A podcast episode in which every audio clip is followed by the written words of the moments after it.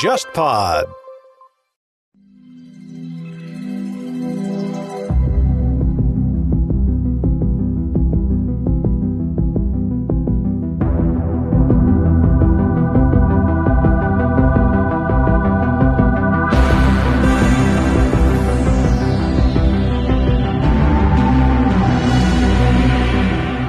封神榜》里面，它其实每个神对应了一个人嘛。比如说财神是赵公明，那灶神他有对应的人吗？还是说这一套其实你们只把它当成小说的？《封神榜》永远是小说，你不能、哦你们是不认你不能把《封神榜》当做道教神仙谱系来看。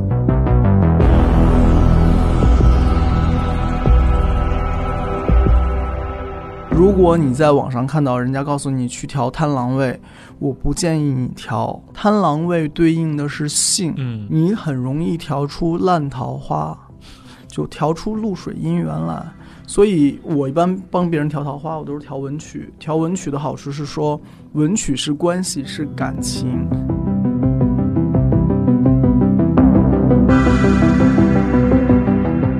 拜太岁没什么不好，但其实我建议你太岁还是去道观里面拜，不要说在家里面拜。为什么呢放？到家里来。有个东西是叫做请神容易送神难。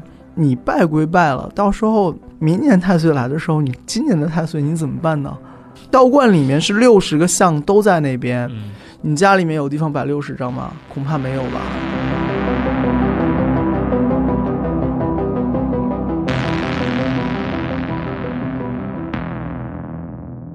各位听众，大家好，欢迎收听这一期的忽左忽右啊！又到了一年的年末，我们说的是中国的农历的春节马上就要来了。我们这个节目从一八年的二月份上线，一直到现在，其实也保留了一些小小的传统啊，就是每到年末的时候会做一期比较怪力乱神的啊，大家也不要太当真。那今天请到的这个嘉宾之前也来过我们的节目，豆瓣上的桃三李四梅十二好呀，不过说实话，我基本上不混豆瓣，哎，你不混豆瓣的？我在哪里都叫桃三李四没十二，但是啊我社交网络现在恐怕只有微信了，嗯，再就是一些微信上面的玄学平台。啊，春节马上就到了。那上次嗯我们来的时候，其实你聊了很多你在上海，比如说当一个作为一个职业的风水师，你的一些平时生活中、工作上的一些比较有意思的事情，包括作为风水师这个职业，你也帮我们拆解了很多细节。呃，我还记得我前段时间见你的时候，其实也嗯就是几周之前吧，你当时刚从嘉定回到市区，也是刚帮对，去帮别人看风水看，风水。就忙起来。不说我吧，像我嗯师傅，前面十二月份出去了一个月，然后呢，一月份回来，就是每天恨恨不得要看两到三个风水。然后我约他时时间出来吃饭，他都没时间。就你看那些请你们看风水的人，他们的呃出发点是哪些呢？比如说，有的人可能是因为自己，比如说受到影响不好；有的人可能纯粹是其实也挺正常的，但是他可能想追求改变一些东西。一般情况下，两类吧，嗯。一类是比较急，确实家里面发生一些事情，啊，然后一旦被人点点名说可能是某些方面的问题，嗯。那他肯定会很着急，想找人看一下。嗯。然后呢，还有一类是说我的公司要有个 review，然后我个人会有一个 review，我家里面的状况我也要有个 review。那这个时候可能会说帮我算年卦一样的，顺便帮我把风水一起看掉。这种就其实有点像那种长期的客户了，他就每年都有习惯性的，我需要了解一下今年又发生了什么。就怎么讲呢？其实风水这个行当不存在公司客户。为什么说不存在公司客户呢？因为你服务的其实要么是一家之主，嗯，要么就是一个公司之主。当然，有可能你如果对员工有很大影响，那也算对他有大影响。嗯但是不存在说，呃，某一个特定的员工说叫你去帮他公司看一下，最多是你帮他去看一眼工位。其实也也有可能说，这个公司的整个的风水摆放，或者包括整个的位置都特别好，但可能并不对里面的某个单一的员工好。这个其实讲的深一点，就有一个叫做建筑设计的东西了。就比如说你在做办公室规划的时候，你先叫风水师帮你看一眼，风水师告诉你哪个方位。如果你布置了员工，那些员工会容易生病，或者会容易离职。那一般这样的位置会设计成会议室啊、展览室啊这样的地方。你有接过这种，比如说企业的这些单子吗？有啊，那个我之前帮一个公司的一个部门经理去看风水，嗯然后呢，就是看一下他团队是怎么样子的。他就说，反正嗯，大家都不在，我们偷偷是礼拜天去看的。他说，那你可不可以再帮我看一下我们办公室这个其他的布局？因为这些布局其实当时大老板是找人看过的。所谓可能不是主要团队吧，就放在了一些很不主要的位置。于是他们经历了一些什么事情，我之前是不了解这家公司的，我就随口这么跟他说。他说，哎，好像是这样。所以其实风水有些东西应验率还是蛮高的。嗯。然后在我看，其实，在开公开课的时候，我就给大家讲，我说风水你可以把它理解成风险管理，就是我能去看到一些事情的发生的效果和这些事情发生的概率。那好的，比如说你的财位，那我们就无非想方法让它效果变大，发生的概率变高。而那些不好的，比如说会影响身体健康的，或者说会带来财务危机的。那我们就通过调整去降低它的概率，所以风水某种程度上你可以理解成建筑学上面的风险管理。嗯，哎，这里给各位听众普及一下，那个没事啊，在成为一个职业的风水师之前呢，他其实是学土木工程的。不了解这些背景的，欢迎去收听我们之前跟没事儿的那期啊。你在我们节目里面搜索“风水师”这三个字，应该就能找得到。呃，那其实现在是在一个中国人都很关心的一个关口嘛。庚子年的春节马上就要到了，是，就是当然现在不愿意过春节的年轻人也变得很多了。那传统上春节就是中国最重要的一个节日，这个节日好像伴随着很多的民俗习俗。那这些习俗里面，呃，有哪些是跟你的职业可能是相关的呢？最大的最后说，好，最大的就是太岁，然后这个是所谓民俗里面有，风水里面也有的东西。嗯，然后其他相关的正月十五，你总会过吧？嗯，这个其实是个道教节日，元宵是吧？对，元宵节、上元节，对，上元节。然后再有的话，比如说我们更常见的像贴春联儿，嗯，然后贴门神，然后腊月二十三祭灶。那像这些，你可以说它是跟风俗有关系，但它风俗背后其实也有一些东西跟风水有关系啊。哎，比如说有一些嗯民间的谚语，说什么是正月理发剃头死舅舅之类的 这种，你就把它当民俗看吧。就是中国人有句话叫“好的不灵，坏的灵”。嗯，那有一些坏的事情，大家忌讳，忌讳总归是有有原因的。就所谓告诉你有个井盖没盖好，那麻烦你就绕着走呗，你还要自己上去踩一下，踩一下，万一掉下去怎么办呢？对不对？我们其实是有蛮多禁忌的，当然这个反过来讲也有些笑话。就比如说，像去年有一个朋友，他做了一件事儿，是把所有历法里面所谓禁忌的不能行房的日子，嗯，都列出来，最后发现全年三百六十五天行房的只有一天。当然，这个就就是属于过犹不及吧。就是说，有一些是主要的禁忌，有一些并不是主要禁忌。用现代人话说，就是八十二十定律。嗯，你可能有百分之。二十的东西注意到了，它所起到效果可能就是百分之八十的。所以对我个人而言，我觉得有一些禁忌，嗯，乖孩子最好不要去试。嗯，因为就像你说的，正月里剃头死舅舅这件事情，明明好好大家说好二月二剃龙头，那你要么是除夕之前去把发处理掉，要么是二月份去处理，那你干嘛偏要拿自己去以身试法呢？嗯，风水上面有个讲法，说风水师你要调风水，调好的风水，你先要调你自己家好风水。你自己把你自己都调不好，别人怎么会信你呢？其实是一回事，就是好的东西你多尝试，不好的东西试都不要去试，避开它。嗯，刚你提到了像门神，也提到了像春联，嗯，呃，这两个东西好像对于你而言的话，你好像是有个形容，这个东西其实就背后是那种神的文化和符咒的文化。我们从。那个春联开始说吧，春联和门神这个事儿其实挺好玩儿。最早一说都是什么神荼郁垒，然后像王安石有首诗是叫《元日》，里面有句叫“新桃换旧符”，对，它是互文了。新桃旧符其实就是桃符，桃符是用桃木刻成的小木板，木板上面要么是用朱砂写，要么是刻。然后上面是字，然后一般是神的名字，嗯，后来就演变成了吉祥话。然后我们大家省下成本，不用桃木板，然后我们用红纸，效果一样。桃木本身就是用来驱邪的，然后改用红纸，红纸其实也是辟邪的。那这个东西就是我们后面的春联。而符，你现在听到的符，最多见到的是所谓天师府的那个黄底黑字或者是红字，也有红底黑字的。这个我们会把它说成是一个中国很玄的文化，但就是就是写着那个什么敕令一般敕令开头的，嗯，我们叫路那个地摊符啊，就不见得会有用了，因为现在其实把这个东西做成文创的很多。对对对，真正意义上的符是有有用的这种东西的，并不是一个所谓子虚乌有的东西。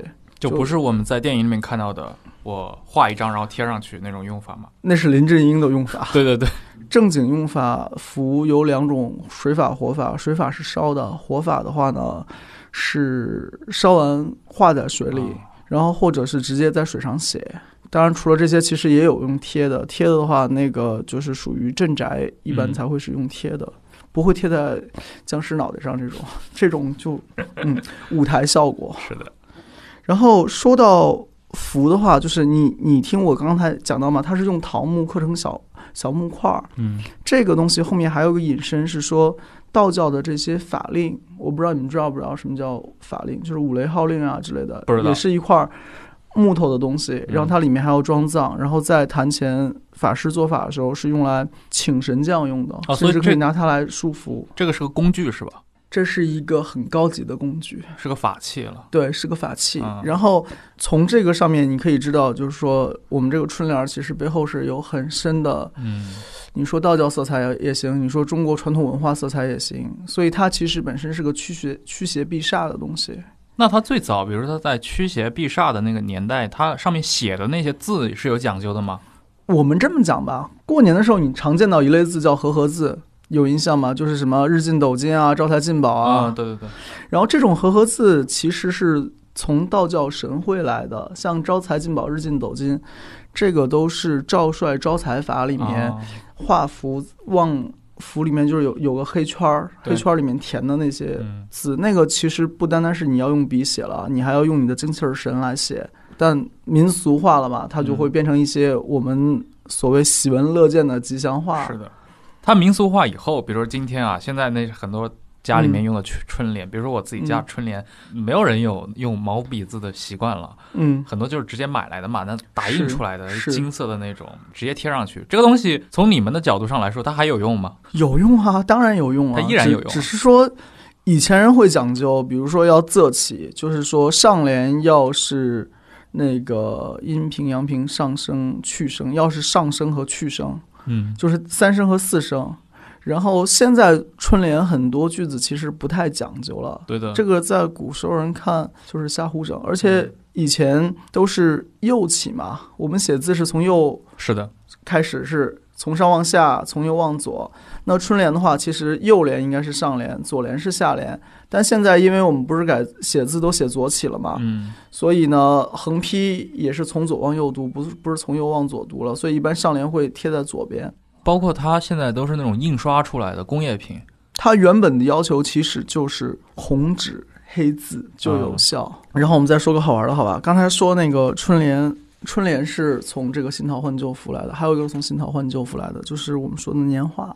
年画是个很奇妙的东西，所有就是宗教用品里面都有什么要开光啊、要入灵啊之类的，但是年画不用，它只要印出来贴上就有效。其实我从小到大其实并不知道年画到底是用来干嘛的，因为我也没买过。年画其实包括很多了，就门神是一种门神是一种年画，然后还有类似于灶神，一般就是这些神像，像什么土地公公、土地奶奶，然后现在还有人是印太岁的年画。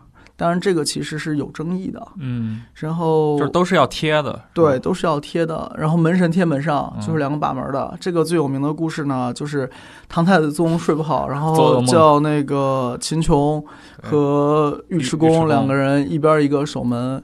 昭陵是唐太宗的陵嘛？然后昭陵前面现在有一个很有名的景点，叫做袁家村儿。是陕西那边一个所谓乡土文化旅游景区，它那个村其实是秦琼的墓啊，然后你也可以理解成秦琼墓本身就是在帮太宗的墓守灵，嗯，把门，而且它就是在太宗墓的南边，古时候都是坐北朝南，门在南边，南边的门上贴门画，那它现在是太宗的陵南边，所以。文化这件事儿，其实还是可能真的跟历史故事有关系。然后再说个好玩的，就是那个我们刚刚提到了家神嘛，嗯，家神的概念里面，最大的其实是灶神，然后除了灶神，还有厕神。厕神中国人讲的少，但是日本人讲的多。厕所的那个对，厕所的厕神，啊。厕神、灶神，然后还有一些其他的神。等一下，我插一句，灶神是谁啊？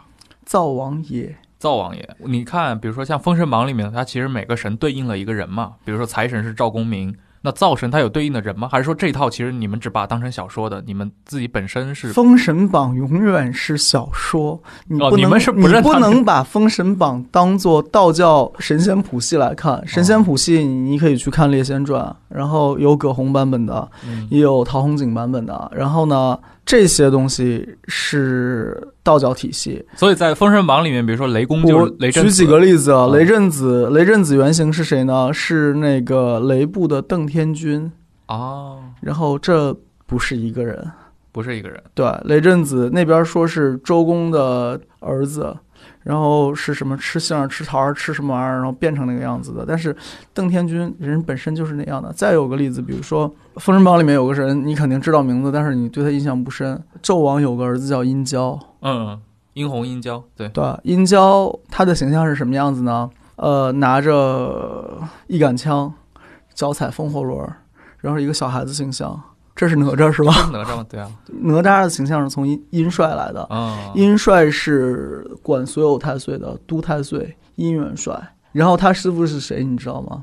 申公豹申公豹这个人在道教体系里面是真的吗？是存在的吗？是申真人，申真人对他是一个，你可以说他还是一个蛮厉害的神仙。啊，然后像地司法，基本上就是要么是请殷帅，要么请那个申真人来号令殷帅。哎，你刚提到第四法什么意思？地是地狱的地，司嗯是司令的司。所谓地司，就是嗯，你可以简单理解成所有不好的能量，所有的煞嗯，都归这个管。啊，就是我要可能驱邪或者怎么样的时候，，对，然后像其实就请地司法就可以管管很多，就是所谓跟太岁相关的事情。嗯然后，所以第四法里面也有就是所谓我们说的那个太岁符呀什么的。当然，现在说的更多的可能是六十甲子，然后斗母那个体系下面。嗯。经过十七个月的等待，忽左忽右的微信听众群终于开通了。各位小伙伴，不管你是因为偶然的原因收听到了这期节目，还是本身就是忽左忽右的长期订阅者，我们都欢迎你参与听众群的讨论。我们会在听众群里发布更多更新的节目信息，也会收集各位对忽左忽右内容的反馈与建议。加群方式是：添加微信号 hzhyxzs，也就是“忽左忽右小助手”这七个字的拼音首字母。注意了，是忽左忽右小助手，这位小助手会将你加进群聊。如果各位喜欢这档播客，欢迎前往各大平台，尤其是苹果播客客户端上进行评分，期待你的参与。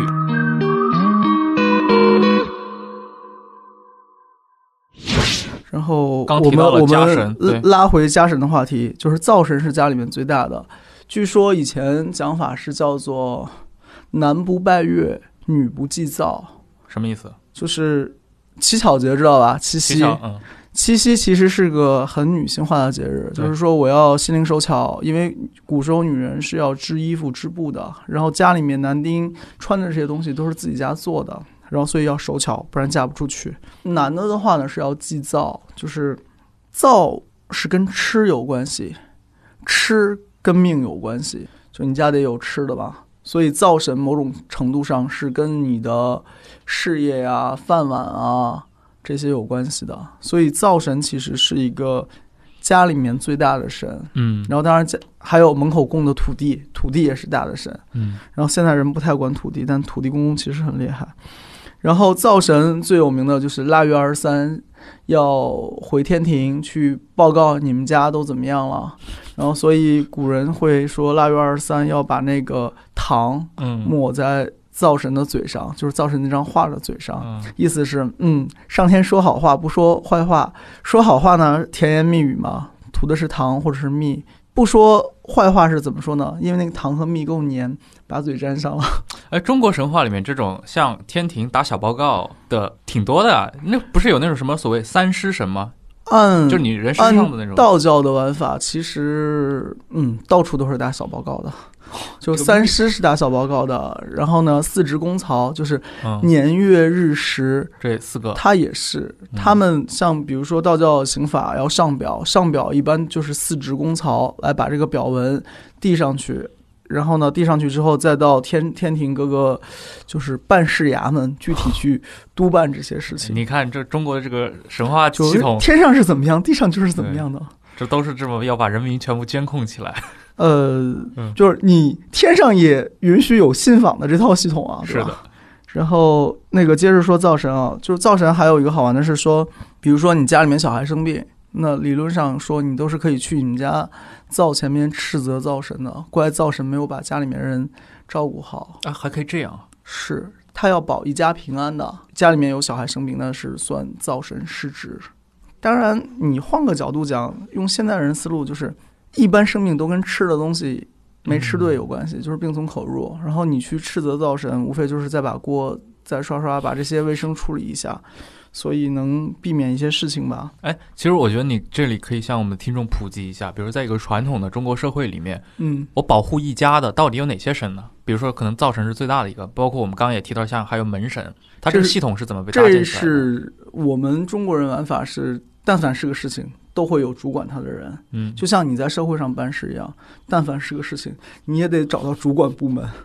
然后一家之中嘛，就是最大的灶神，然后门口有门神，还有刚才说的那个是侧神啊什么的，这个就比较搞笑的。侧神是个比较搞笑的，就大家觉得这个职业太污秽了，但其实你在日本的这种神话里面，侧神反而是一个家里面很主心骨的神。嗯，这是家里面的，然后家外面的，那你一个地方肯定就会有土地，像孙悟空每集都得抓土地出来打听个消息，对吧？然后除了土地山神这种之外，再有像我们说到城隍，嗯，你在上海的话，那城隍庙是一个很热闹的地方，而且每年有很多大型的活动。城隍是土地的上级领导，可以这么理解。啊然后城隍的权力有多大呢？阳间的事情他要管，阴间的事情也要管，不是说人到阴间就直接到阎王那边去了。各种登记、报备、注册、户户籍管理，其实是都在土地那边，不管是活人死人。城隍下面还有各个司，然后你像我前面去了南宁，嗯南宁的那个城隍庙，就把这些司的官员的形象就都列出来了。所以城隍对应起来，它相当于一个市长，可以这么理解吗？可以这么理解。而且有的城市不止这样一个市长，像上海有三个城隍，你去城隍庙看到会有三个城隍像，哦，你可以理解成市长和副市长。然后小地方可能就一个城隍。以前上海是归苏州管嘛，嗯，然后你看章太炎的那些日记里面会讲到，他号称是当时就是跑去给城隍打工，就白天在阳间，晚上在阴间，对对对，给城隍打工，打点什么工呢？就是去做判官。就说有段时间他这边录录下来的，怎么发现名字都不是两个字、三个字的，都是四个字、六个字的？就说哦，这些是日本人，莫名为什么会到这边来登记死亡信息呢？后来是刚好那段时间淞沪会战，这个就当鬼故事，姑且听听吧。对，民国还有一个人，那个写那个《幽冥问答录》，白天是个什么搞税务的吧，晚上去当阎王，是吧？大家当成那种文学来看。这种当文学看吧，因为按佛教的正线来讲，这些里面有真有假，嗯然后呢，有一些呢其实就是属于附佛外道，而且附佛外道在民国时期其实很兴盛，其实清末到民国都很兴盛。我们国家四九年建国之后做过一件事，就是清理封建会道门。对，所谓清理封建会道门，清理的就是这些。所以你现在只能看见正经的和尚庙、正经的，道观，而没有这些民间信仰和宗教混在一起杂七杂八的东西了。对，包括当时在抗战的时期，其实搞那种地下势力的，除了国共这种政党组织的，呃，这种反抗组织，还有很多嗯民间自发的红枪会呀，还有一贯道呀，对吧？呃他，们一贯道好像是跟日伪关系很好，所以后来被取缔的。民国时候就被取缔的。嗯，就我们现在提起来，他们就各家看法不一样。但按我们的历史来讲，就说他们是投敌叛国的那一波了。嗯嗯嗯，但像我之前有客户台湾人，他爸在台湾那边还是点禅师呢，就是一贯道的。所以说有些东西大陆这边没有，台湾那边还有。对，反正这方面的历史研究其实还蛮蛮多的，尤其是是红枪会那段历史，我觉得很多人可以去关注一下。好，然后说到灶，对吧？其实这个跟风水也有很大关系。你按《阳宅三要》，这是一本风水书，而且是在清朝往后比较有名的北方流行的一本风水书，里面写的东西其实蛮多，还是蛮对的。阳宅三要哪三要呢？它就是主房间，然后再有厕所，还有灶。其实你反过来看，他说的这三件事情，基本上是跟我们说的这个民俗信仰里面的这些神是有关系，对应得上的。比如说，他还要考虑什么用床来压煞，然后你安床，安床是可以影响你婚姻感情，也可以影响你子嗣的。然后呢，他还涉及到择日，就什么什么日子安床，什么什么的。这个我师傅会。前面我不是结婚吧，然后我师傅还帮我算过安床的事情，说嗯，这样时间安床，到时候可以家里面生男孩。然后再比如说，还有我们说到灶。就有安灶和进火，就是你这个灶什么时候砌起来？古时候的灶其实是那种土灶，对，是要泥瓦匠来砌的，跟烟囱连在一起。对的，然后砌好灶之后，你还有个进火，进火是什么？我第一次用这个灶，那这个现在讲究会比较少，但是农村其实还是会有这样的讲究。然后这个呢是影响到财运的，像我之前认识一个风水师，然后呢乡下是有房子的，然后他自己就是重新安灶进火。一周之内赚三万，然后这个就涉及到，就比如说在屋子里面，什么方位适合建造，再有什么时间点适合建造。说到方位和时间点，讲一个大家都知道的，就是天时不如地利，地利不如人和。怎么说？然后所谓天时地利人和三件事情加在一起就是三才。时间用的是天时，就是择日；地利是说我选合适的方位。然后人和嘛，所有事情要人做啊，那你总归是基于人来去看这个天时，来看这个地利。所以风水里面不是说我只看房子不看人，要看你是八字如何，然后你适合住什么样的房子，门开在哪里，然后我什么时间帮你去做这些特定的事情，这些相互之间是会有影响的。那其实每一年，就是大家知道，经常有人听说一个概念，年卦，这个东西是怎么一回事儿？因为也有很多人问我，年卦有两个，一个是说对你个人而言，一个是对于整个世界或者说整个家国而言。它其实是对这一整年的预测吗？还是说它是一种对这一年的预测啊？然后这个东西你可以说是很儒家的东西。为什么说很儒家呢？就兜售这个东西的呢是董仲舒，他们那些讲灾异啊、讲天人合一的。然后最后这个东西是对于整个社会而言，它是配成年卦。比如说，二零一四年，二零一四年配的是屯卦，然后屯卦的爻辞里面有一句是“乘马奔如，气血连如”。然后结果二零一四年有个很大的事儿，你知道是什么吗？不知道。马航。啊。然后有人就说年卦是蛮准的，可以把一些事情预预测到。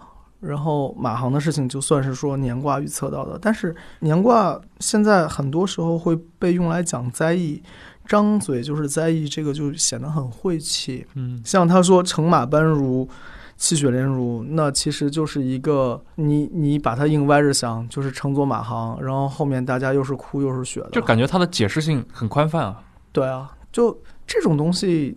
历朝历代都有，就是我们说称讳之学，然后称讳之学后来是被历朝历代都要禁止。为什么禁止呢？就是第一解释很宽泛，第二影射政治，然后影射政治呢就会容易出很多问题。古时候也有所谓很信这些，以至于一路开挂的皇帝，比如说光武帝刘秀。刘秀就是先是被预言叫刘秀的人会称帝，再后来。他就真的一路开挂，所谓从一个兵开始变成一个部队，建立一个国家。所以汉朝的时候，称会是一个很泛滥的东西。哎，我插一句啊，年卦一般是怎么来的呢？它是感觉这个东西好像很不确定性。那个《黄帝经史》里面的话，它有元氏应运会，就把一个时代分成大周期，就包括这一波人类分成大周期。呃，我觉得你得向我们的听众解释一下，你刚提到《黄帝经世书》是吧？对这黄金是邵雍的著作邵雍的著作，它其实是个史学著作，嗯它是把时间分成周期，然后呢，每个周期单元再配卦，然后每个周期单元下面再有小的周期单元，然后呢再配卦，然后配到每一年一个卦上面。它那个应该是把人类历史就做了一个周期性的总结，好像一个周周期就你可以想象成就是很多齿轮套在一起，然后呢年等于是最小的齿轮，它总共应该是跨度十二万九千多年吧，一次轮回。好像是。然后那个东西我没研究，因为我觉得我也用不上。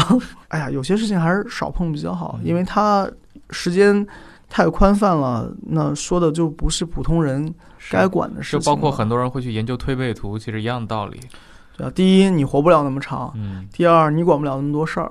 对，然后呢，这些东西就茶余饭后听个乐儿就可以了。所以现在大家市面上使用的，所以就是第二类年卦。第二类啊年卦是说，你每年过大寒之后，可以找风水师或者是找命理师。当然，风水师的意思是说这个人会占卜的，嗯嗯，然后命理师的意思也是这个人会占卜，然后帮你单独算一个卦，然后看未来这一年的运程会怎么样，所以这个年卦就是每个人各自是不同的。各自是不同的。前面那个是讲社会的，是按着所谓黄极经式的套路来的，嗯那个是那个是讲大趋势是相同的。讲这种大的，它只有黄极经世这一个吗？还是有有没有一些其他的一些版本其？实版本很多，然后只是说残本也很多，嗯然后能自成体系，你能拿到手上的文献就没那么多了。啊然后那，大家会说这个是够权威，然后用的人也多，就普遍采用那个版本。对啊，就像你们家黄历一样啊，就是所谓发行量大，决定了这个事儿，大家认为它准或者不准。个人的年卦一般像我会用梅花来起，或者用嗯六壬来起，然后呢看一下大概明年财运是怎么样子的，然后呢运势是怎么样的，再结合一下八字，看一下他明年八字里面什么时间点上会有些财，是不是两个能相互有个参照，然后就有点像做拼图吧，就是这边告诉你颜色，那边告诉你你味道，然后最后你把它拼成哦，红颜色的吃起来是甜的，形状是圆的，那它可能是苹果。那用这样的方式，你可以说是很理工科的解方程，然后我列个方程组，然后知道一个它明年大概细节的东西。那有没有那种，比如说很普世向的呢？比如说你上次来我节目的时候，当时你提过一个火烧天门，那这个就是很普世的，就是但凡是很普世的，就是一般都是比较大的杀。啊，就所谓无差别伤害。说到这个，我们换个角度去讲这件事情啊，就是说，嗯，像调风水，我有说流年风水，像我公开课会讲流年风水，那就是按流年飞星来调。嗯然后呢，我去帮人上门看，我是帮人量门相，然后按宅盘，我要么用大悬空，要么用什么东西来看。那别人就会说了，那你帮我调过风水了家里面，那我流年风水是不是还还要调？我说可调可不调。然后为什么是可调可不调呢？我们用点概率的东西来讲这件事情。我给你一个骰子，你掷出来一到六的几率都是六分之一，只要次数够多，基本上它是在一条嗯直线上面做均匀分布的。那我给你两个骰子，然后你再掷出来的话，二的机会和十二的机会最少，然后中间数的机会会最多。那这个时候你有足够多的次数的话，它掷出来的一条曲线就是正态分布，中间多两边少。这个说明了个什么呢？你在有一个能触动这件事情的发生的条件下面，它可能是一个均匀分布。嗯但如果影响同一件事情的因素有两个的时候，那这两个因素的影响会叠加。嗯那反过来，我只要撤掉已有的两个影响因素中的一个，我就可以让它不叠加了嘛？不叠加了，就让它不中间凸起来，那它就回到水平线以下去了。那调风水其实也是这样，我把流年的这个影响因素调整掉了。我虽然没有去看你宅盘其他的影响因素，但由于我减少了一个负面的影响，可能原本会爆发的负面的现象会因为减少这个影响嗯而相对减少。就是我刚才讲到的风险里面，我通过这样的因素来干预，然后我使它发生的概率降低了，或者说我使它发生的效果降低了。然后求财就是反过来的，我帮你调财位，我帮你调不止一个财位。我帮你调一个财位的时候，你可能这个财位有百分之三十的机会调出来。但我帮你调两个财位的时候，那它必然是高于百分之三十。如果这两个调整因素之间再有关联，那它就从正态分布变成密律分布了。那这个东西是必然能怼得出来的。嗯，那是不是从你这个角度上来说，感觉好像帮人求财比帮人避煞要难一些？因为避煞的话，你抽出一个变量就行了。可以这样讲，如果你调整的话，你要把让它变好，好像你要动很多变量。是这样。然后刚才像你同事说办公室位置，其他的要不要跟着调？我跟他说不用调，不用调这件事情是怎么来的呢？就是你动一个因素，我是对系统做最小的干预。是的，我对系统做最小的干预，是为了避免有更多的连锁反应出来。嗯，那如果我动很多因素的话，它们之间是不是又有相关性？就有可能不知道了。不可控了。对，不可控不至于，就是做一段时间之后，嗯看看哪里有问题，就是哪里有问题调。这还是要相信梅十二老师的专业技能。就反正我一般帮人看风水吧，嗯我用大悬空。大悬空的特点就是化灾化病绝对能化，然后调财也能调，不是说调财不擅长，而是以化灾化病为主。所以这个事儿就有个尴尬，我特别爱帮人调桃花，为什么呢？就是你容易看见效果，过两天她有男朋友了，再过两天她结婚了，那这个是大家能拿出来当案例的。嗯，但是我帮她调灾啊，他们家人没生病，他们家人没生病，他们家人没生病，我怎么看得出来他家人生没生病呢？对不对？对就是不发生的事情，你是永远没有方法把它作为一个验证的东西。但是调桃花就是可以很容易验证。嗯就我说的《帮 WeWork》里面一姑娘调桃花的故事，那个六朵红掌调出六个备选的男生，备胎了。呃，嗯，我们一般不这样说。然后再有的话呢，就比如说像你知道我新结婚嘛，嗯那我跟我对象两个人谈朋友之后，他室友不就变成一个单身没人管的女性了吗？那我随手帮他室友调了一下，最后他室友婚结在我们两个人前面。然后呢，他还有一个发小，然后我帮他发小调，他发小一开始没把这个当事儿，就是我说的那个摆了桃花，桃花死掉；摆了桃花，桃花又死掉。后来去年立春的时候，认认真真的去买了一盆不容易死掉的桃花，就是带根买的。然后呢，找了个比自己小十二岁的男朋友。所以就反过来讲，我老婆会说，我调桃花很在行。为什么呢？就是桃花调了容易看得到，然后灾啊病啊调了不容易看到。我感觉我们这一期播出来之后，应该有不少听众想要你的联系方式的。找我桃调桃花是吧？微信上面搜公众号就能找到我了。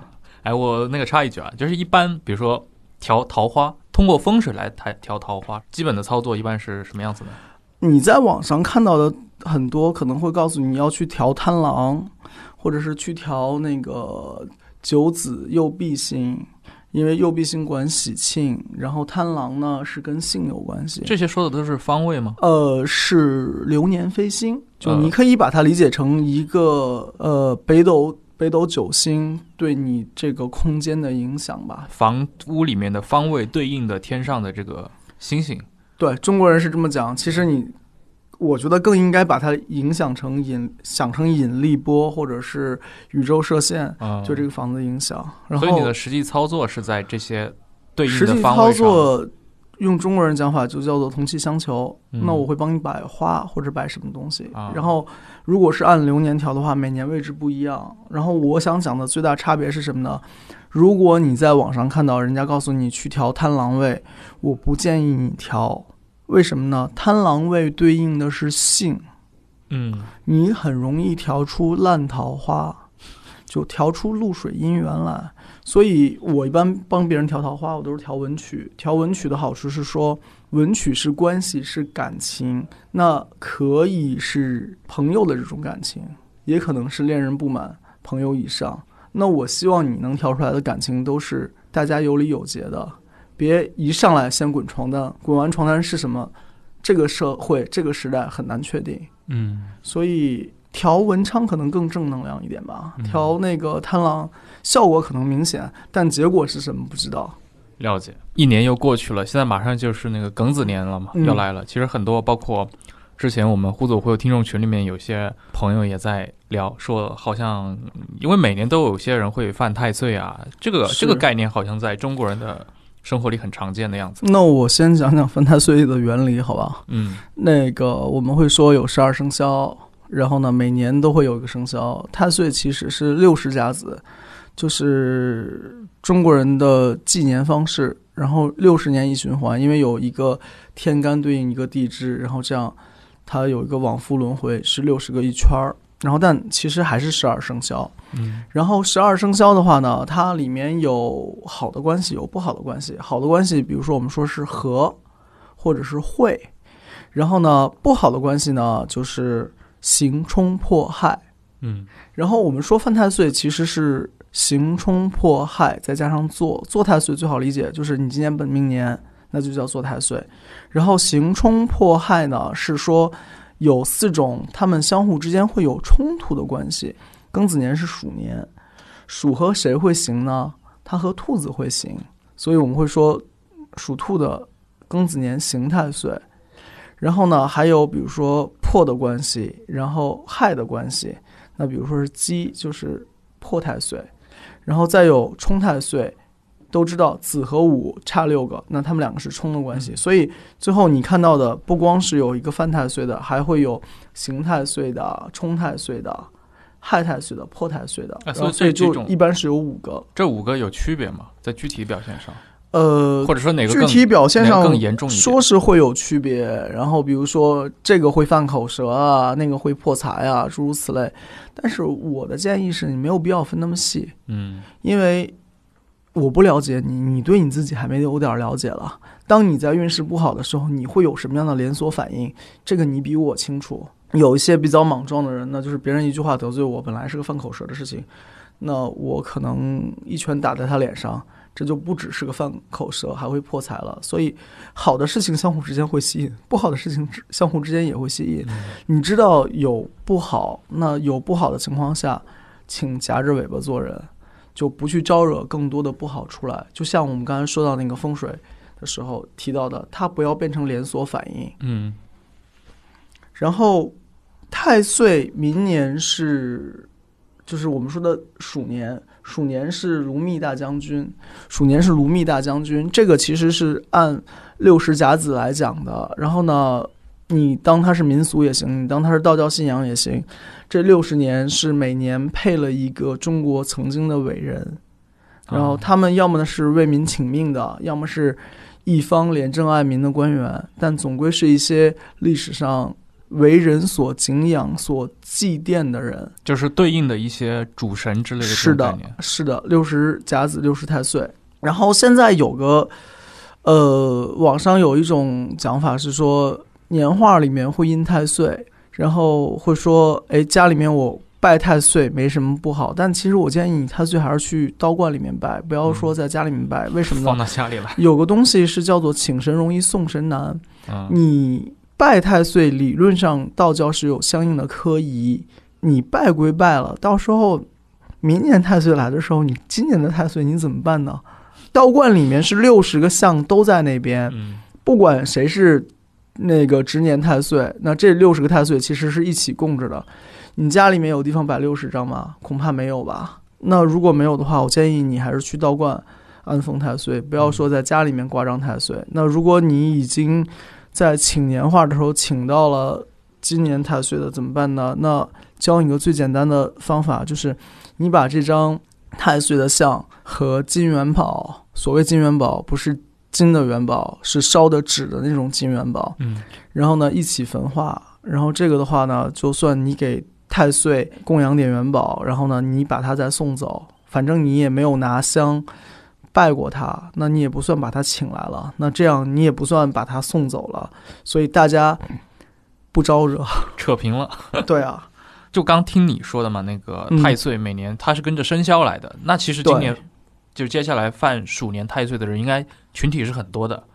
那有什么驱邪消灾的一些方式呢？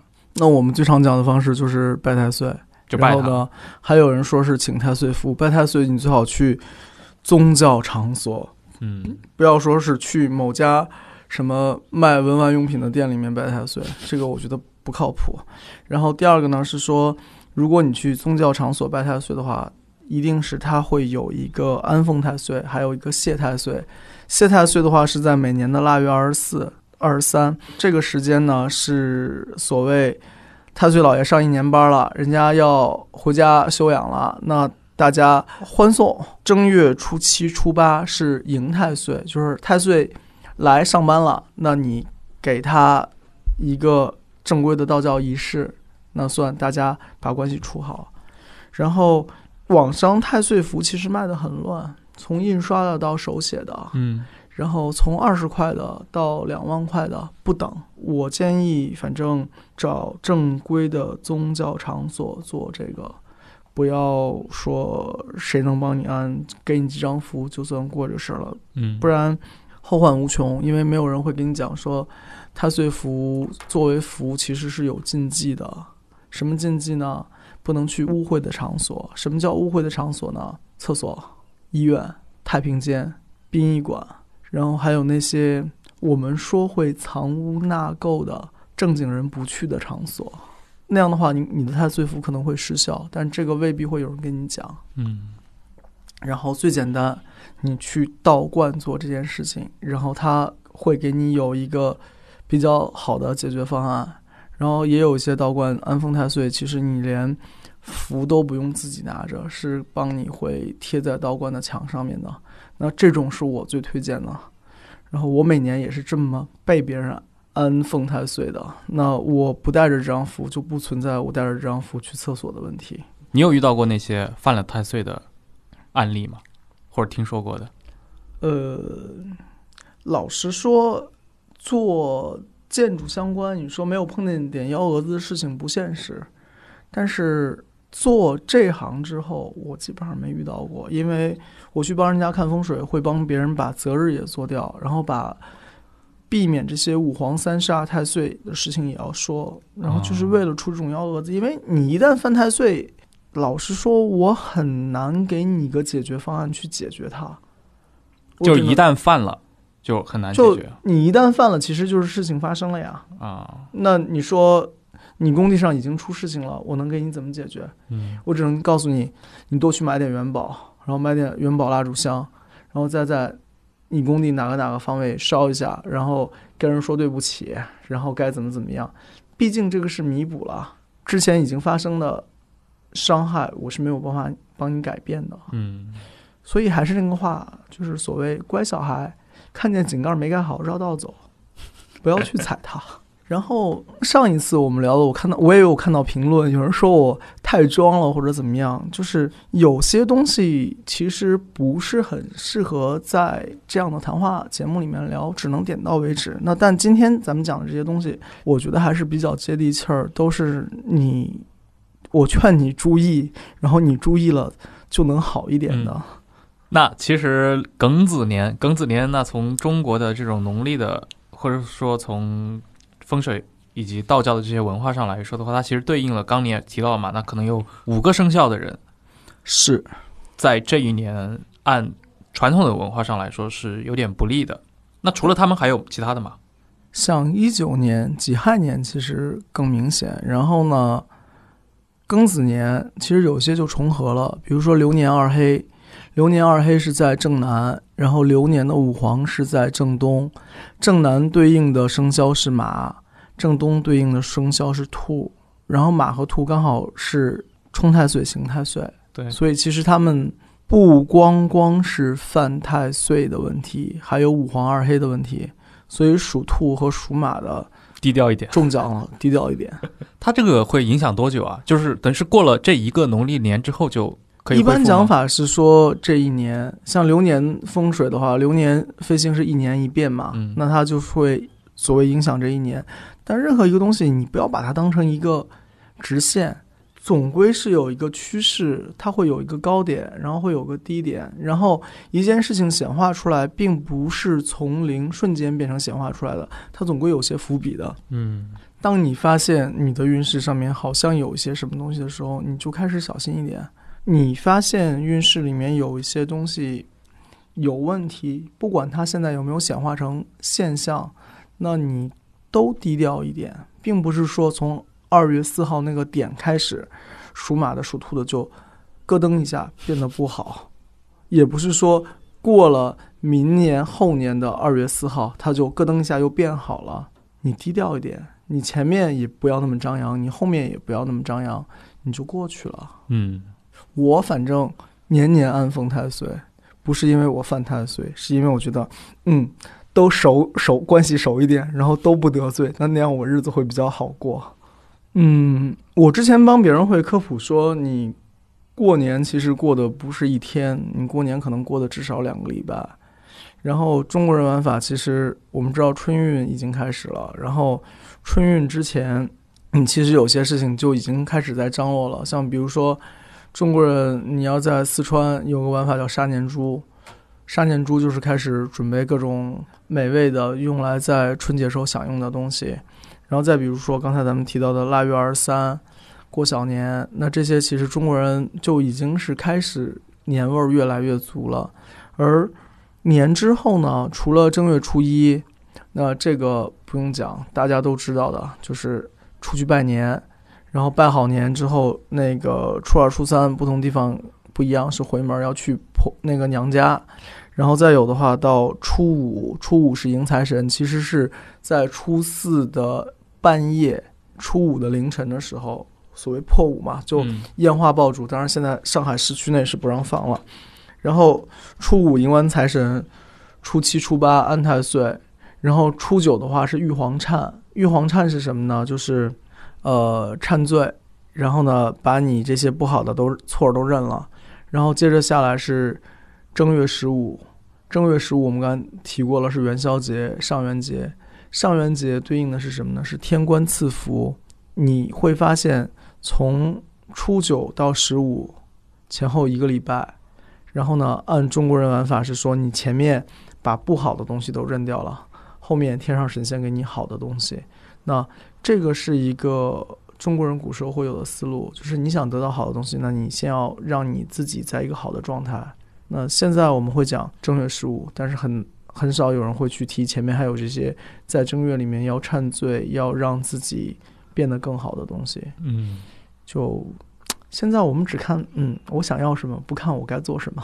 因为现在其实它的民俗色彩在慢慢的减少，节日色彩在慢慢的增加。早期的中国节日其实还是跟它的一个农耕的传统是紧密相关的，因为我们的节日其实都很多时候是我跟们我们的节日跟节气其实是一回事。对然后二十四节气，十二个节，十二个气。节呢是前面越前面的那个，然后比如说像二月四号立春，那这个就是节。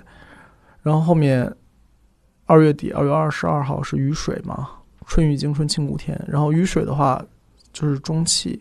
然后我们一般说农历是有一个叫做月见，像正月就是寅月，从二月四号开始，这个是月见。然后那二月二十几号这个就是叫做月降了。然后月降其实是跟西方的十二星座对应的。然后我们说正月这个月将叫做亥将，亥将在六壬也好，什么也好，这些占卜的东西里面会有用到。那它其实是跟十二星座有对应，所以，嗯，我们这套传统的东西，只是它以这样很传统的形式表现，但不是说这些东西你是陌生的。我说成十二生肖，你可能觉得这是中国东西；我说到十二星座，你可能就觉得西方的东西。但其实十二星座古时候中国人也用，只是不叫这个名字而已。还是这个话，就是算命不是自己吓自己，所以呢，最简单玩法就是你知道人生的周期是条曲线，那你在峰值的时候做事，你在那个谷的位置就是做人，做人呢就是跟大家保持比较好的关系，嗯。然后呢不去做一些自行妄为的事情，然后峰值做事呢，那就是做一些对所有人或者说对大多数人有好处的事情。嗯就是当你顺风顺水，请你想到别人；当你不那么风顺风顺水，那你就知道哦，我学习的周期来了。你不要在所谓我们说的运势低谷的时候想去做什么惊天惊天动地的大事，一般成功的机会会比较小。嗯然后这种我们叫做时间窗口，任何事情不单是你是里面的因素，还有其他因素，所有的因素都碰在一起了，那这个时间窗口是合适的，你可能做事情就容易一蹴而就。就是雷军说的顺势而为。对啊，其实就是顺势而为，就是当你资源和机遇不匹配的时候，别折腾自己，也别折腾别人，你就乖乖的去积累。那这样呢，你过得不辛苦，你周围人也过得不辛苦。你硬折腾，往往就会变成了为什么我要经历这些挫折？嗯，那经历挫折嘛，往往是自己做出来的。乖小孩，不去踩分开的井盖。好，那非常感谢，今天没事儿又来到了忽左忽右，给我们带来了一期啊、年末奉献给大家的春节特别的节目，聊了聊春节，聊了聊民俗，也聊了聊风水八字这块啊，我觉得还是有挺多很有意思的内容。那过年期间呢，大家多说说吉祥话。那我先在这边祝大家新一年顺风顺水，健健康康，平平安安。因为没有什么财富可以比健健康康、平平安安来的更值钱。嗯，借你吉言。好，那我们下期再见。谢谢大家。